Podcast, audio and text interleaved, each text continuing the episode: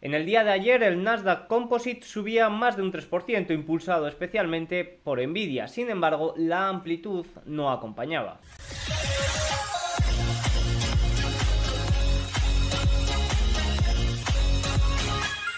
Muy buenas a todos y bienvenidos un día más al canal. Hoy es viernes 23 de febrero de 2024 y en este momento son las 21.24 hora española, 15.24 horario ET. El día de hoy es un día tranquilo a nivel de datos macro y también lo ha sido a nivel de evolución del mercado, de movimiento, volatilidad del mercado, tras unos días, como ya hemos visto, bastante, bastante ajetreados. Por tanto, en el vídeo de hoy vamos a comentar pues algunos pequeños datos macro que han salido de Europa, expectativas de inflación, sentimiento económico alemán, pero sobre todo vamos a poner un poco más de foco en la amplitud y cómo eh, evolucionó el mercado eh, ayer, qué pistas nos dio, si es algo arriesgado, porque he visto todo tipo de análisis y todo tipo de comentarios, evidentemente, y como siempre suelen salir comparando con situaciones catastróficas, ¿no? Así que nada, dicho, pues, dicho esto, vamos a ello.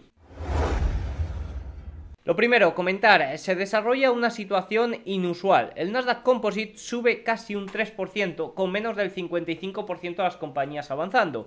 Los cinco precedentes, según Sentiment Trader, se produjeron entre 1999 y 2001 en la burbuja.com. Según Goldman, el Nasdaq 100 aumentó 301 puntos básicos, es decir, subió un 3,01% ayer el Nasdaq, registrando su mejor día en más de un año, a pesar de que aproximadamente el 20% del Nasdaq 100 estuvo en rojo. Según datos que eh, son datos que hay que vigilar, ya que si se siguen dando de manera consecutiva mostrarían mayores debilidades. No obstante, estas comparaciones no son objetivas. Ayer fue un día con un gran catalizador para ello. Nvidia creció un 486% eh, sus IPS y un 265% sus ingresos interanualmente. Vale, ¿qué quiero decir con esto? Vamos a ver aquí el punto. Estos son los momentos entre 1999 y 2000 donde se dieron estas situaciones, donde, donde hubo una subida tan grande, Nasdaq Composite, y eh, el porcentaje de, valores que subía pues no, no terminaba de acompañar.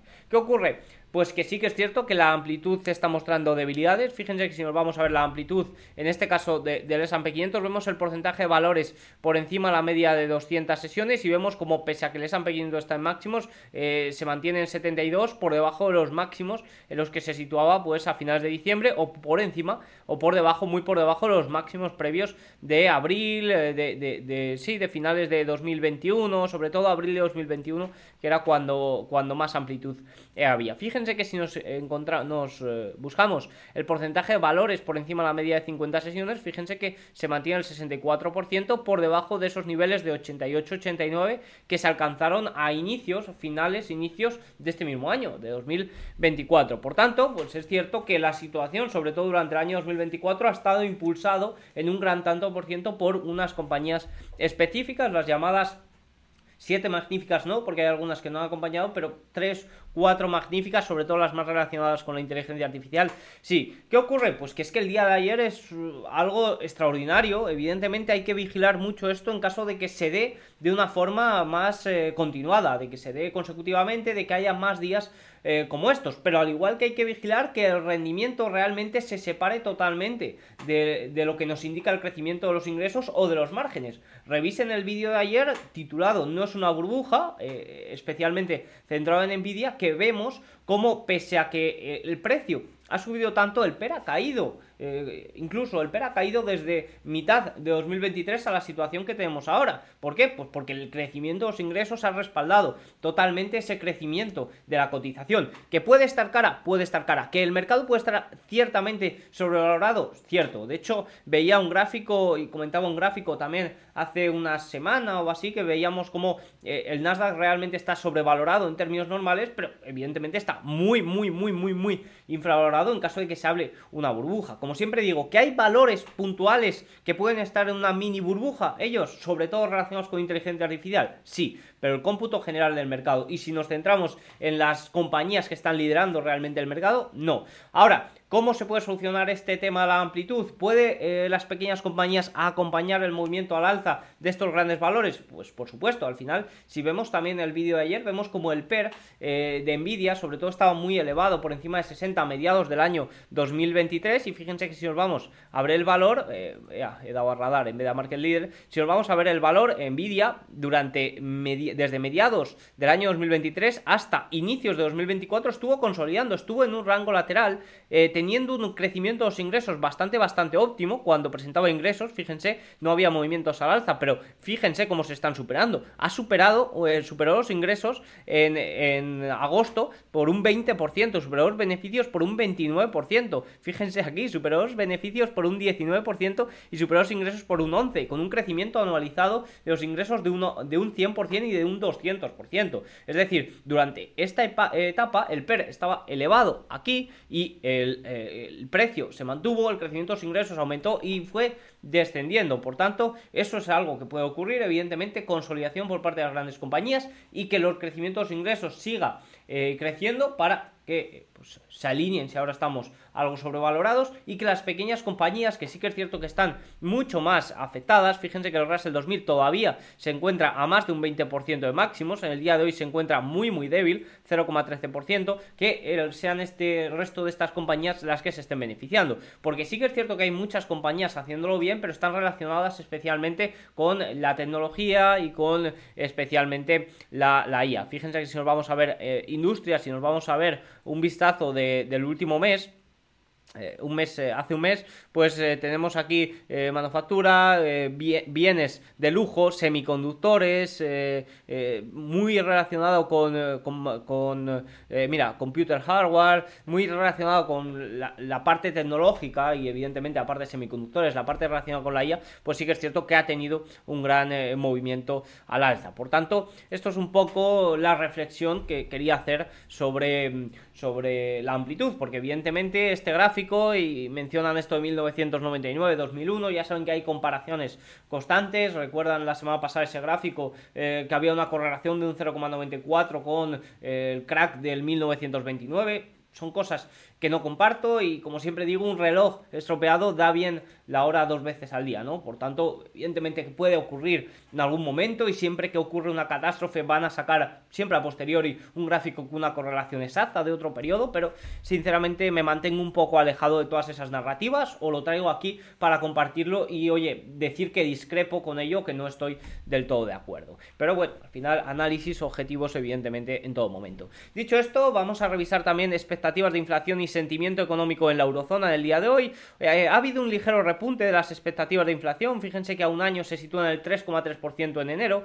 frente al 3,2% de diciembre. Y las expectativas para dentro de tres años se mantienen en un 2,5%. Eh, eh. Bueno, estos son comentarios así un poco pues para rellenar el informe de hoy, pero sobre todo el punto importante es ese ligero repunte de, las expectativas de inflación a un año. Si nos vamos al sentimiento económico alemán, el llamado IFO mejoró ligeramente hasta 85,5 en febrero, desde 85,2 en enero, tal y como se esperaba. El componente de evaluación actual se mantiene en 86,9, las expectativas IFO mejoraron hasta 84,1 desde 83,5. A nivel sectorial las condiciones mejoraron en los servicios de la construcción, pero se deterioraron en el sector manufacturero y el comercio. Y que lo digas, fíjense los datos de previsión para febrero que hemos conocido el dato del sector manufacturero que han caído, que estábamos ahí hablando de recuperación en el sector manufacturero europeo y especialmente alemán y hemos tenido de nuevo un eh, cierto retroceso. Los índices del sector manufacturero, la construcción y el comercio se mantuvieron cerca de los mínimos posteriores a la pandemia. En conjunto, los índices IFO apuntan a una ligera caída del Producto Interior Bruto eh, alemán en el primer trimestre tras el menos 0,3% del cuarto. Es decir, se espera que la economía alemana siga en recesión técnica. De momento, evidentemente, no son datos ni mucho menos oficiales, son simplemente encuestas de sentimiento, pero no apuntan muy bien, al igual que lo vimos en el PMI, en el índice de gestores de compras durante esta semana. En el día de hoy ha habido ciertos comentarios por parte de banqueros centrales. Desde el Banco Central Europeo nos dice Holmat que es imposible que un recorte de tipos de, por parte del Banco Central Europeo se produzca antes que la Reserva Federal. Esto lo llevo mencionando en numerosos vídeos y hoy por fin alguien del Banco Central Europeo lo ha dicho, porque Sí que es cierto que la semana pasada especialmente había algún comentario por parte del Banco Central Europeo de bajada de tipos en marzo, cuando la Reserva Federal no lo estima. Por tanto, oye, se antojaba algo raro. La economía de la zona euro está tocando fondo, hay esperanzas de que podamos lograr un aterrizaje suave, controlando la inflación sin provocar una recesión. Vale, eh, bueno, vale, ya está. Eh, nuestros modelos sugieren que el impacto máximo del endurecimiento podría haber terminado. Vale, y, yo ante esto lo único que tengo que decir es que es inevitable que logres un aterrizaje suave en la economía de la eurozona cuando no ha habido ni siquiera eh, despegue o apenas estamos volando. Por tanto, la situación, eh, no sé, no sé en qué eh, situación viven los dirigentes de la eurozona porque no hay vuelo. llevamos dos años prácticamente con un crecimiento intertrimestral inferior al 1%, quitando ese repunte fuerte post pandemia. Luego creo que hubo algún trimestre ahí de un 2%, pero el crecimiento de la eurozona es prácticamente nulo durante los últimos dos años. Más comentarios por parte de la Fed. Creo que estamos cerca. Denos un par de reuniones, dijo el presidente de la Fed, Hawker. Es posible un recorte de tipos en mayo y dijo no lo voy a descartar. No es mi previsión ahora mismo, pero diría que no. Eh, Waller, voy a necesitar ver un par de meses de datos de inflación para estar seguro de que enero fue una casualidad y que seguimos por el buen camino. El crecimiento de los salarios será importante para juzgar si la inflación fue ruido o una señal de ralentización. Sí que es cierto que los datos de IPC y de IPP, en general los datos de inflación al uso, veremos el PCE, la inflación por el lado del consumo personal, pero los datos de inflación al consumidor y al productor al uso eh, de enero, evidentemente no ayudan a esa confianza que pide la Reserva Federal. Yo era los que decía que podríamos ver eh, aumentar las expectativas de, las expectativas de bajada de tipos para marzo. Creo que también podemos seguir viéndolas, sobre todo por cómo salió el dato de ventas minoristas y si el dato de PC sale inferior a esperado, pero sí que es cierto que los datos de IPC y de IPP me sorprendieron, eh, me sorprendieron. No me esperaba un dato tan elevado, sí que podía esperar ciertos repuntes debido a ese aumento de precios que no entra dentro de la estacionalidad pero sorprendió al alza. Bueno, ya lo comenté eh, ese día y de hecho hice un informe más específico para centrarme en qué puntos habían, habían sido los que realmente habían impulsado al alza, que ahí es donde vimos esa divergencia, sobre todo en, el shelter. Evidentemente, pues eso no da confianza. El, el, vicepresidente de la Fed, que es Williams, afirma que la subida de tipos no es una hipótesis base, pero que si la desaceleración de la inflación se detiene, se replantearán las perspectivas. Evidentemente, si lo que ha pasado este mes no es un repunte puntual y es algo más, pues ahí sí que habrá que tomar medidas. Por cierto, Goldman ahora espera cuatro recortes a partir de junio frente a los cinco que esperaba a partir de mayo en el día de ayer. Eh, argumenta, los comentarios de esta semana de los funcionarios de la FED y las actas de la reunión de enero del FON sugieren que es poco probable que el primer recorte de tipo se produzca tan pronto como nuestra previsión anterior de la reunión de mayo. Eh, ayer, o antes de ayer, no recuerdo, eh, mencionaba esta gráfica y creo que dije que no la tomé muy en serio porque va a estar cambiando constantemente. Bueno, pues ya ha cambiado, no ha pasado ni un día y Goldman Sachs aquí ya no es mayo, sino que es junio. Por tanto, Goldman Sachs ahora eh, de esperar marzo a esperar junio y más que seguirá cambiando. Un dato así un poco extra y un poco tecnológico del día de hoy es que Reddit está planeando salir a bolsa un poco al auge de la inteligencia artificial. Cuidadito, de momento es simplemente una hipo, pero cuando hay muchas hipos eh, eh, y quieren salir justo en el mejor momento de algo, en este caso la inteligencia artificial, no creo que sea un pico de la inteligencia artificial, quizás un pico para una corrección, para aceptar precios, para aceptar ese crecimiento, para una ralentización de los crecimientos y demás. Bueno, pues puede ser, eh, dudo, pero eh, puede ser. Pero bueno, si se dan muchas salidas relacionadas con la IA, pues oye, a lo mejor estamos cerca de, un punto. Pero como digo, yo no veo burbuja, he argumentado en, numerosas, en numerosos vídeos y con datos que no se debería pensar en burbuja en estos momentos eh, a nivel general, a nivel específico en alguna compañía. Por supuesto, algunas cosillas. Reddit presentó ayer por la tarde el formulario S1 ante la Comisión de Bolsa y Valores con la intención de salir a eh, cotizar. Recordemos que ya lo intentó en la segunda mitad de 2021, finalmente eh, se perdió por una cosa y por otra. Eh, alguna cosilla de Reddit no es rentable, pero tiene 33, 73 millones de usuarios diarios y más de 100.000 comunidades activas. Los ingresos aumentaron un 21% el año pasado a 804 millones de dólares. No obtiene beneficios, como he dicho, perdió 158,6 millones de dólares en 2022 y 90,8 millones de dólares en 2023. La presentación S1 también reveló que la compañía parece estar aprovechando, como he dicho, la burbuja, aquí nos dice, eh, esto es de 0x y al final son un poco... Eh, por el lado de burbuja de la IA. Creemos que los datos de nuestra plataforma en crecimiento serán un elemento clave en la, en la capacitación de grandes modelos de lenguaje líderes y servirán como un canal de monetización adicional a Reddit. La presentación también mostró que el director ejecutivo de OpenAI, Sam Almat, posee una participación del 8,7%, lo que lo convierte en el tercer mayor accionista. En cuanto a valoración, Bloomberg informó que Reddit ha recibido el consejo de buscar una valoración de menos de 5.000 millones, cuando la otra vez que quería salir a cotizar, no, perdón, la otra vez que quería salir a cotizar, no, previo a la intención de salir a cotizar en 2021, recibió una financiación, una ronda de financiación privada de, dos, eh, de 10.000 millones de dólares. O sea que va a salir un poco por lo menos que se valoró eh, quizás en el boom ese tecnológico, en el boom ese startupero de finales, o sea, de 2021. Dicho esto, vamos con los gráficos más importantes. Nvidia en el día de hoy, bueno, se ha venido abajo. Esto era la apertura que ha llegado a subir un 4 o 5%. En este momento está ligeramente positivo, 0,71, 791 dólares arriba, pero ha llegado a eh, alcanzar una capitalización bursátil de 2 billones de dólares por primera vez en su historia.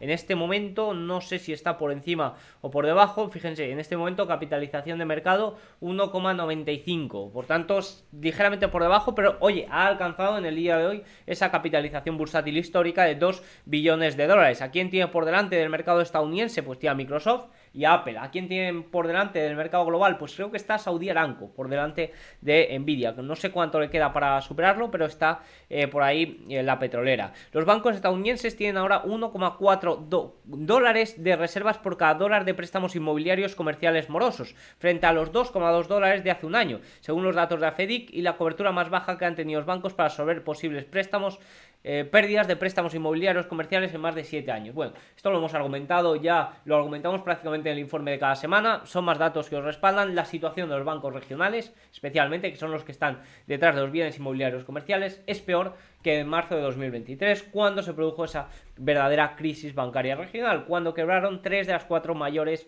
eh, cuando se produjeron tres de las cuatro mayores quiebras bancarias estadounidenses. Eso es algo que hay que tener en cuenta. Más cosillas, nos dice Bloomberg. Acabo de ver que eh, el ETF SPI, el ETF que replica el S&P 500, superó los 500 los 500 mil millones de dólares en activos el miércoles. El primer y único activo, el primer y único ETF que lo ha hecho.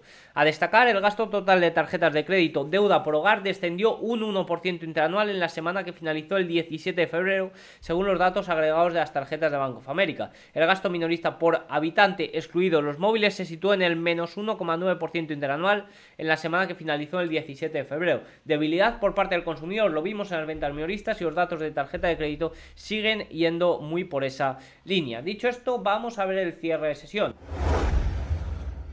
Empezamos por Europa y quería hacer un comentario que tenía que haber hecho ayer y que apareció en el informe de ayer, pero que se me pasó por completo, y es que el Eurostock 600 subió ayer un 0,8%, en el día de hoy vemos como ha subido otro 0,43%, por tanto está en máximo histórico, eh, su cierre histórico anterior alcanzado en enero de 2022. Vemos que está en máximos históricos, fíjense, superando ya esos máximos previos de 2022, y eh, fijaros a lo que nos dice aquí Bloomberg, que es muy interesante. Al igual que en Estados Unidos, la concentración de rentabilidades ha sido, ha sido un tema importante en Europa recientemente, con tan solo cuatro acciones, ojo, Cuatro acciones representando el 65% de las ganancias del índice de referencia desde principios de año. El fabricante de equipos de chips ASML, de medicamentos Novo Nordics, el gigante alemán SAP-C y el fabricante francés de artículos de lujo Louis Vuitton, que han experimentado ganancias de dos dígitos en 2024. Es decir, eh, vemos como en eh, Europa también hay esos cuatro magníficos que lideran o que tienen gran peso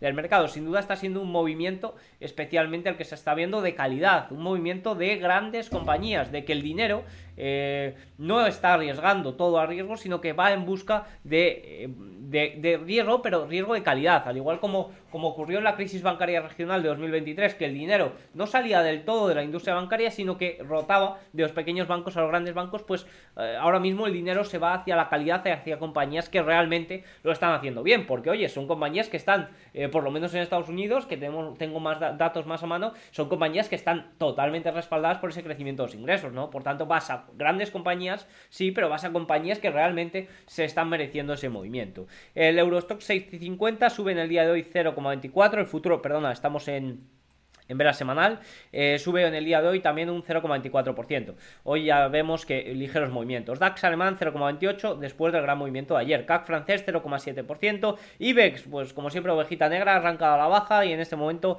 o ha cerrado cayendo un 0,08%. Reino Unido 0,27% arriba, Italia 1% arriba, Suiza 0,79% y Países Bajos 0,53%, también algo de consolidación. Rendimientos alemanes han caído considerablemente, 2,36% se sitúan en este momento. En general hemos visto grandes caídas, bueno, grandes caídas, caídas en los rendimientos mundiales eh, que van a cerrar la semana prácticamente en negativo, fíjense, pero es que hemos tenido un movimiento al alza muy muy fuerte, tampoco sin mucho respaldo en el día de hoy, o sea, durante esta semana al alza. Los rendimientos, eh, por ejemplo, en Estados Unidos han alcanzado máximos anuales, incluso máximos de diciembre en alguna, en alguna, en alguna rama. Si nos vamos a, Asia, antes de pasar a Wall Street, el Hansen corrige en el día de hoy 0,1, sin mucho movimiento. Ya hemos visto una muy buena semana, hemos visto que algunos índices eh, chinos incluso se encuentran en sobrecompra, se han dado un rebote, pero bueno, de momento poco más. Deberíamos de ver rotación, entradas de capital por parte extranjera para eh, ver más. De momento las entradas fuertes son por parte eh, pública por parte estatal principalmente. Nifty indio menos 0,02, Nikkei japonés 2,19%, nuevos máximos históricos desde hace 34 años que ya os alcanzó en el día de ayer, pero en el día de hoy ha tenido continuidad. Rotación de dinero, salida de dinero de Japón, pues estamos viendo como parece difícil. Evidentemente puede haber recogida de beneficios y más en máximos pero eh, la situación eh, de, rotación de inversores de Japón para China, ya digo, si se está produciendo es en etapas iniciales y no, logramos verlo en este momento todavía en el gráfico. Si nos vamos a Wall Street, el Dow Jones eh, en el día de hoy sube ligeramente 0,23%, S&P 500 prácticamente plano 0,09, pero fíjense que ha llegado a alcanzar, a intentar los 5.100. Nuevo nivel de resistencia por 5.100, al final estamos en niveles históricos no vistos antes y simplemente tenemos que trabajar un poco a nivel quant y dónde ponen las órdenes principalmente pues en niveles redondos. Evidentemente por abajo los 5000 parecen un soporte que pueda ser interesante, igual de fuerte que lo ha sido eh, a nivel de resistencia. ¿Cuánto le costó superar la resistencia? Pues más bien poco, y de hecho la ha superado varias veces, sí que es cierto que está ahí rondando. Al final, como todo, no, no, no, no vemos, eh, como no hay mucho histórico sobre ello, pues las órdenes se ponen en números más bien redondos. Equiponderado y mejor comportamiento, 0,32% arriba, Nasdaq menos 0,45, ligera corrección y Russell 2000 0,11%, tampoco nada excelente, después de que ayer pues ya vimos como el Nasdaq subía un 3% y el Russell se quedaba algo más rezagado. Si nos vamos a ver los market leader en el día de hoy Nvidia ya hemos visto que ha llegado a subir casi un 5%, finalmente 0,66. Apple 0,96. No se ha visto muy beneficiado por el movimiento de esta semana. Microsoft eh, de más a menos el día de hoy, menos 0,38. Amazon plano prácticamente. Google menos 0,03. Plano también. Un día muy de consolidación. Ya se esperaba hoy un día de, bajos movimientos. Meta menos 0,35. Y Tesla que no termina de levantar cabeza, que intentó superar este nivel de 294 y que no termina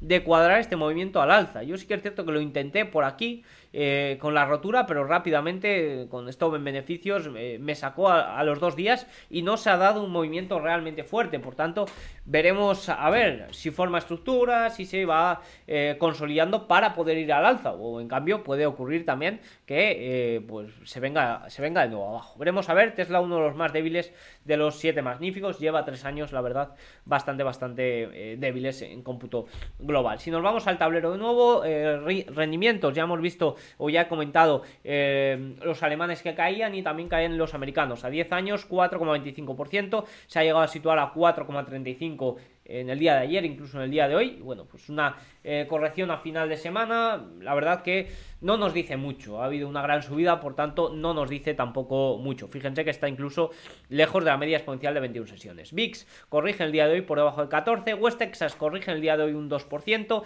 Oro ligeramente al alza, 0,58, Bitcoin ligeramente abajo, 0,65, consolidando esos eh, máximos alcanzados eh, durante la semana pasada. El TLT en el día de hoy estaba subiendo, fíjense 1,4, parece que intenta hacer bueno de nuevo el soporte de los 92-93, evidentemente la caída de los rendimientos, especialmente el tramo largo, pues ha beneficiado al TLT. Un primer, una primera muestra de fortaleza, la verdad que dudo, ¿eh? eh dudo que sea una primera muestra de fortaleza, al igual que sí que lo pensé aquí, eh, creo que fue aquí el 30 de enero una eh, muestra de fortaleza, porque sí que es cierto que iba todos los datos macro muy alineados, luego evidentemente vino el gran revés, pues eh, habría, que, habría que verlo, pero eh, no, no, lo tengo tan claro como lo tenía aquí, ¿eh? No lo tengo nada claro. La verdad, creo que los rendimientos pueden estar dando un poco más la lata al alza, algo más de tiempo, si no sale un dato que realmente lo tumbe todo. Puede ser el dato de PCE de la semana que viene, que lo conoceremos eh, creo que a mitad, finales de semana. Si nos vamos a ver, eh, bueno, y e, e ISMs también la semana que viene, que son importantes.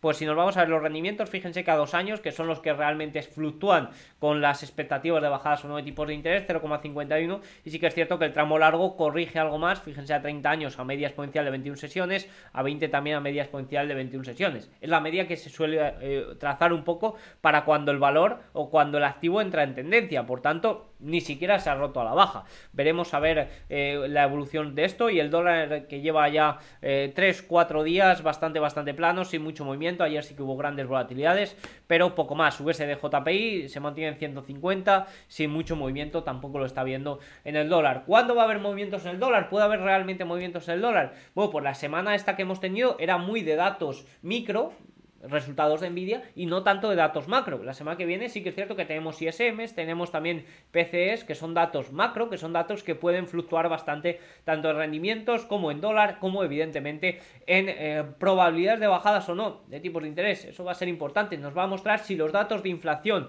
que hemos conocido en enero son realmente importantes porque afectan eh, al consumo personal y porque se miden de forma distinta. El dato de IPC venía muy, viene muy, tiene mucho peso el shelter, la inflación de la vivienda, fíjense que el IPC subyacente prácticamente un 40%, no lo tiene tanto en el PC, por tanto va a ser un dato que también mira mucho más la Reserva Federal. Evidentemente esto también puede provocar, como he dicho, fluctuaciones en las probabilidades o no de bajar de tipos. ¿Y quién son los principales activos? O si hablamos de índices que más se ve ligado a ello, pues el Russell 2000. Así que habrá que estar muy atento. Así que nada, dicho esto, tienen todos los datos de hoy, viernes 23 de febrero. Eh, si les ha gustado mucho, si les ha gustado el vídeo, se agradece mucho un like, un y nos vemos mañana, que tengo un vídeo preparado. Chao.